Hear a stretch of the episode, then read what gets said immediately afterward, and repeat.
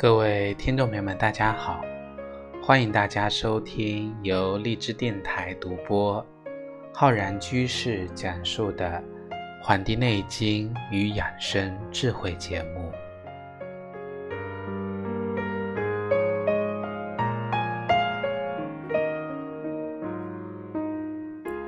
本期节目呢，是我们节气养生的知识专题。我们今天要为各位听众朋友分享的是庚子年的白露节气。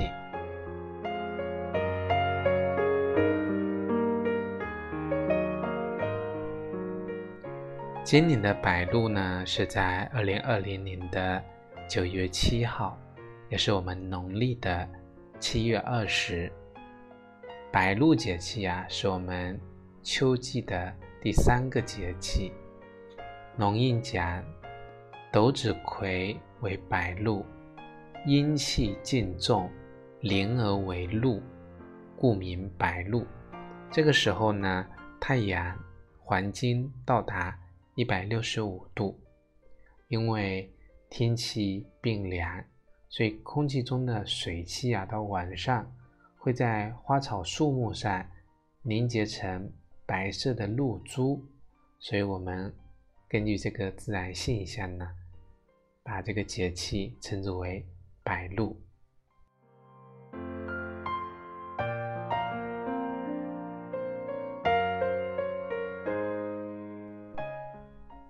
白露节气有三候，初候叫鸿雁来。那么黄昏的时候呢，一群这个大雁啊，列队。振翅南飞，那么向山川树木道别，因为天气呢慢慢变冷，所以他们啊，那个向南方去过冬。到了来年呢，孟春之月呢，我们叫鸿雁北，就是往北回去了。所以初后啊，我们会在瞭望的天际看到一群大雁啊，向向这个南方。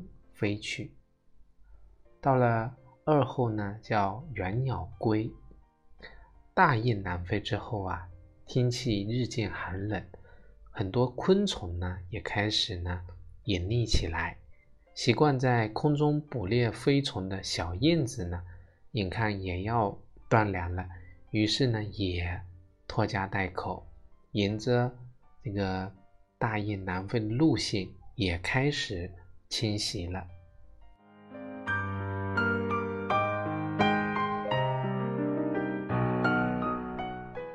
三后呢，叫群鸟养休，大雁和小燕子呢都飞走了，留下来的就因陋就简，吃一些浆果或者虫卵来过冬的群鸟，它们懒得迁徙，那耐得住寒冷，于是呢。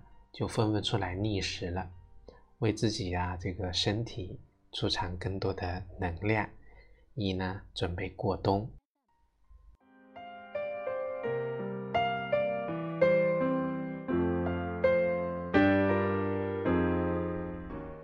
我们说露呢，它是白露节气的一种自然现象，天气逐渐转凉呢，空气在夜间啊。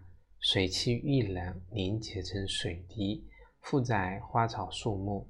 等到第二天的时候呢，阳光一照，看上去呢晶莹剔透、洁白无瑕。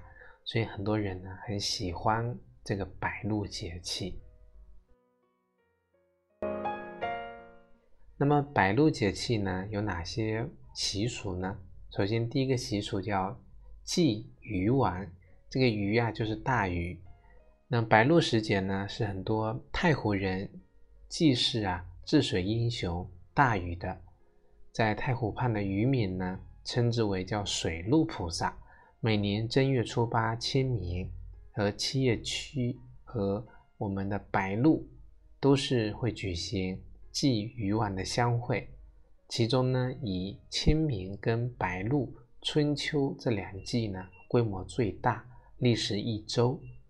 同时啊，在祭祀这个渔网的时候呢，还会祭祀土地神、花神、门神、宅神啊、长花姑娘、姜太公等这些传说中的英雄人物。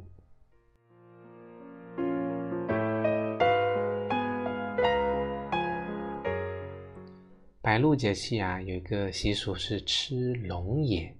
福州地区呢叫白露必吃龙眼的这个说法，就是白露这一天吃龙眼啊，能够大补身体，有奇效。在这一天呢，吃一颗龙眼相当于吃一只鸡那么补。这个听起来呢这么夸张，不过呢也是有一些道理在里面。怎么说呢？就是因为龙眼本身具有益气补脾、养血安神、润肤美容的功效，能够治疗贫血、失眠、神经衰弱的疾病。而且呢，白露之前，龙眼呢个个大、核小、味甜、口感好，所以白露吃龙眼啊是再好不过。不管是不是真的有大补，反正吃了呢就是补。所以在佛州人看来啊，这个习惯也就成为了习俗了。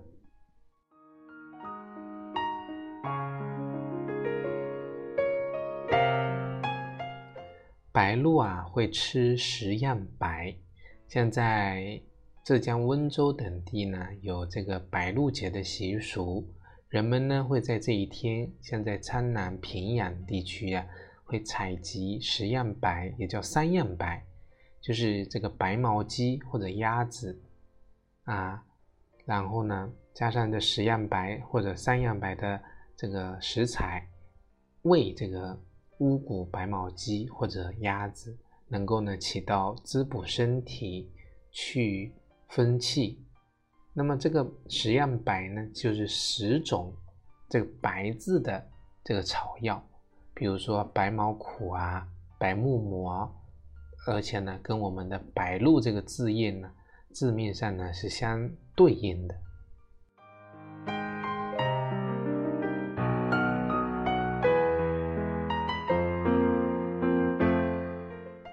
像南京老南京地区呢，白露时节，很多人喜欢喝白露茶。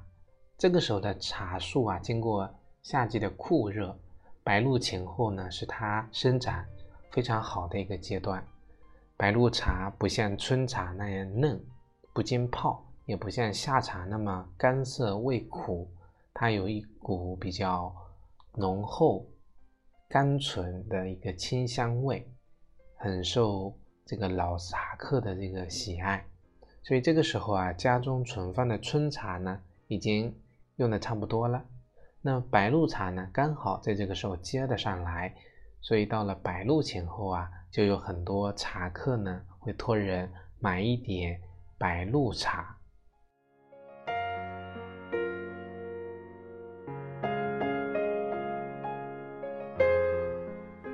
除了茶呢，还有白露的米酒。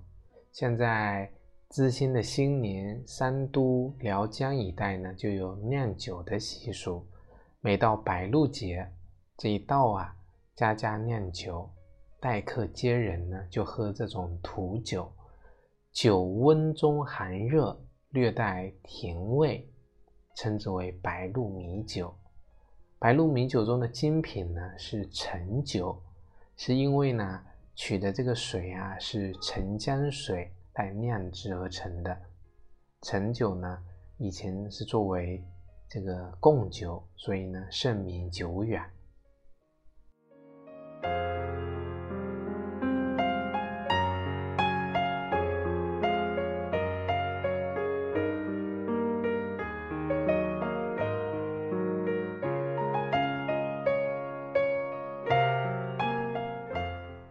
介绍完了这个白露的节气特点跟这个习俗，那我们来讲一讲白露时节的养生。白露啊，它是一个啊从夏季过渡到秋季，那么开始转凉的这么一个阶段。白露养生的关键呢，在于滋阴润燥。具体要怎么做呢？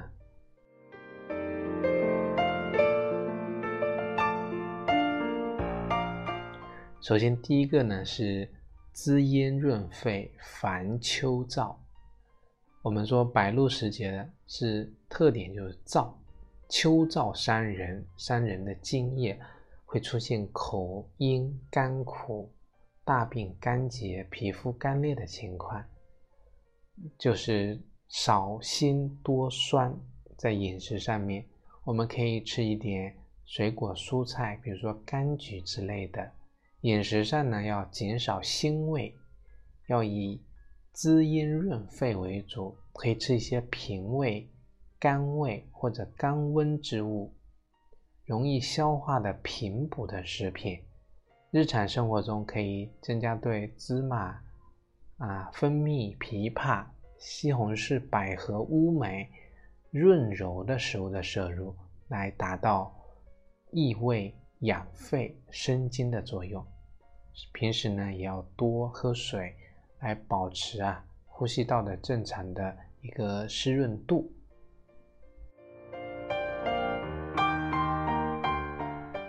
这个时候呢，秋藕是最养人的，能够呢起到润燥止咳，搭配黑木耳呢，能够起到滋补我们的肾阴。像红枣、番薯呢，也是正当时令，因为它们。味甘性平，补益我们的脾气，在这个时节使用呢，对我们的健康也都是有好处的。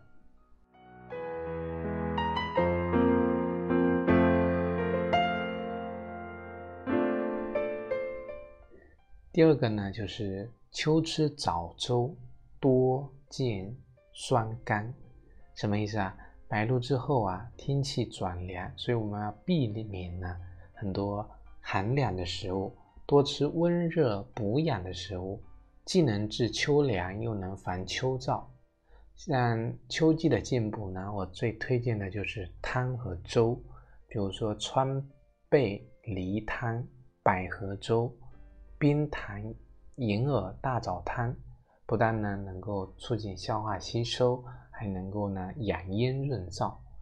这个时候的饮食啊，一定要减少寒、苦、辛辣，多食酸甜甘温，来养心、肝、脾、胃。进食呢不宜过饱，以免呢增加我们的肠胃负担，导致呢肠胃疾病。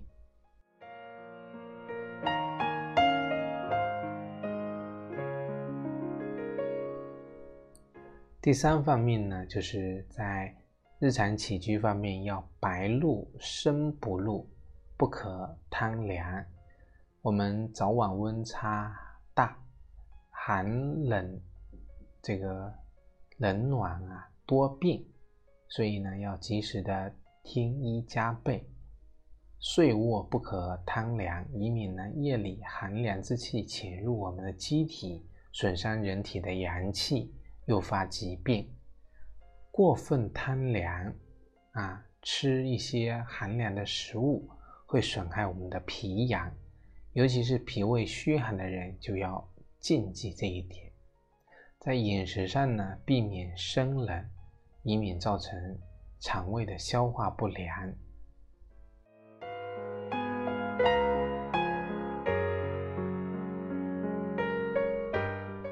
我们讲啊，这个白露身不露，寒露脚不露。这个时候呢，是身体呢不能够啊太多的向外露。早晚温差大，像很多有心脑血管不适的人来讲啊，太热太凉都是诱发的因素。所以在季节交替的时候呢，有心脑血管疾病隐患的人群一定要特别注意。除此之外呢，像很多有气管炎、哮喘疾病的呢，也会在这个时候容易复发。特别是对于那些体质容易过敏的人啊，就更要注意，在饮食上呢，少吃寒冷的这个寒凉的海鲜。除此之外呢，海鲜啊大多这个性凉，白露时节温度又低，不适宜多吃，以免呢。这个肠胃受凉诱发呢胃溃疡。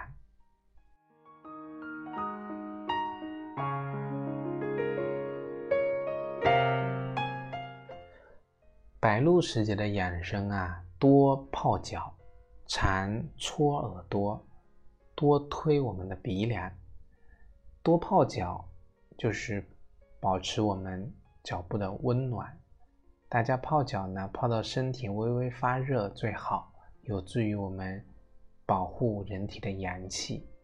搓耳朵呢，就是泡脚同时啊，我们搓搓自己的双耳，直到它发热的就可以了。肾开窍于耳，耳朵呢有比较密集的反射区，跟我们身体的器官呢相联系。经常搓耳朵呢是一个非常好的养生方法。推鼻梁啊，就是去推擦我们鼻梁，扩展我们的鼻腔，去通畅我们的呼吸道，对呼吸系统啊有好处。我们平时用自己的食指指面由鼻尖向鼻根反复的推按，每次呢推二十到三十分啊三十次为宜啊。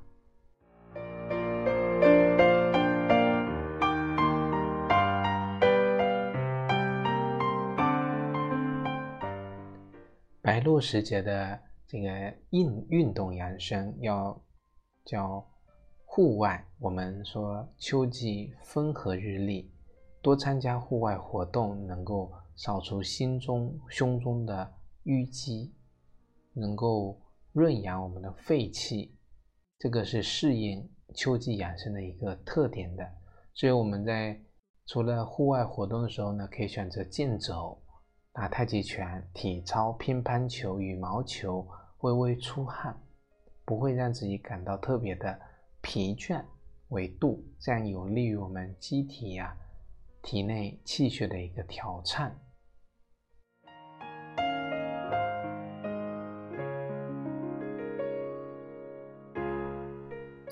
除此之外呢，这里面推荐大家一个穴位，就是天突穴。这个穴位呢，在我们的颈部前面两个锁骨的内侧。胸骨扁上缘的一个凹陷，就是我们的天突穴。我们平时空暇的时候呢，经常用大拇指去顶按它，能够调理肺气、止咳化痰。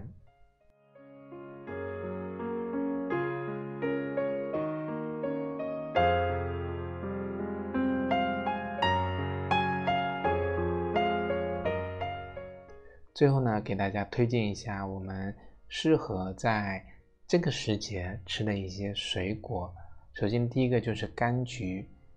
秋季是吃橘子的大好时节，这个时候的橘子呢，不仅新鲜可口有营养，而且食用啊能够抵御秋季干燥的气候。除此之外呢，还有这个秋梨，也是这个时候的时令水果。梨呢，性凉味甘，能够生津润燥。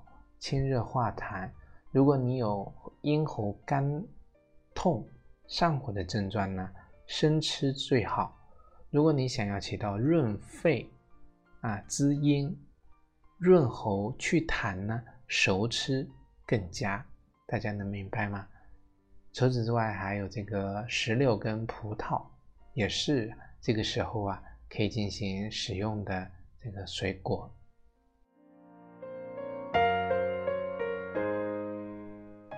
好了，我们本期的《黄帝内经与养生智慧》节目呢，就跟各位听众朋友分享到这里。非常感谢大家的收听。如果大家想学习更多中医知识，可以关注我们《黄帝内经与养生智慧》的微信公众号、养生交流群以及我们的新浪微博《黄帝内经与养生智慧》。如果大家想学习更多中医，基础理论知识可以在我们的网易云课堂搜索“浩然居士”主讲的中医基础理论和中医诊断学这两门课程。另外，我在清聊平台也开播了《黄帝内经日思夜读》公开课。如果大家想更加理论系统、专业的学习《黄帝内经》知识呢，可以在我们的。《黄帝内经与养生智慧》的微信公众号下方菜单栏选择《黄帝内经日思夜读》，进入打卡学习。好了，我们今天节目呢就跟大家分享到这里，非常感谢大家收听，咱们下期再会。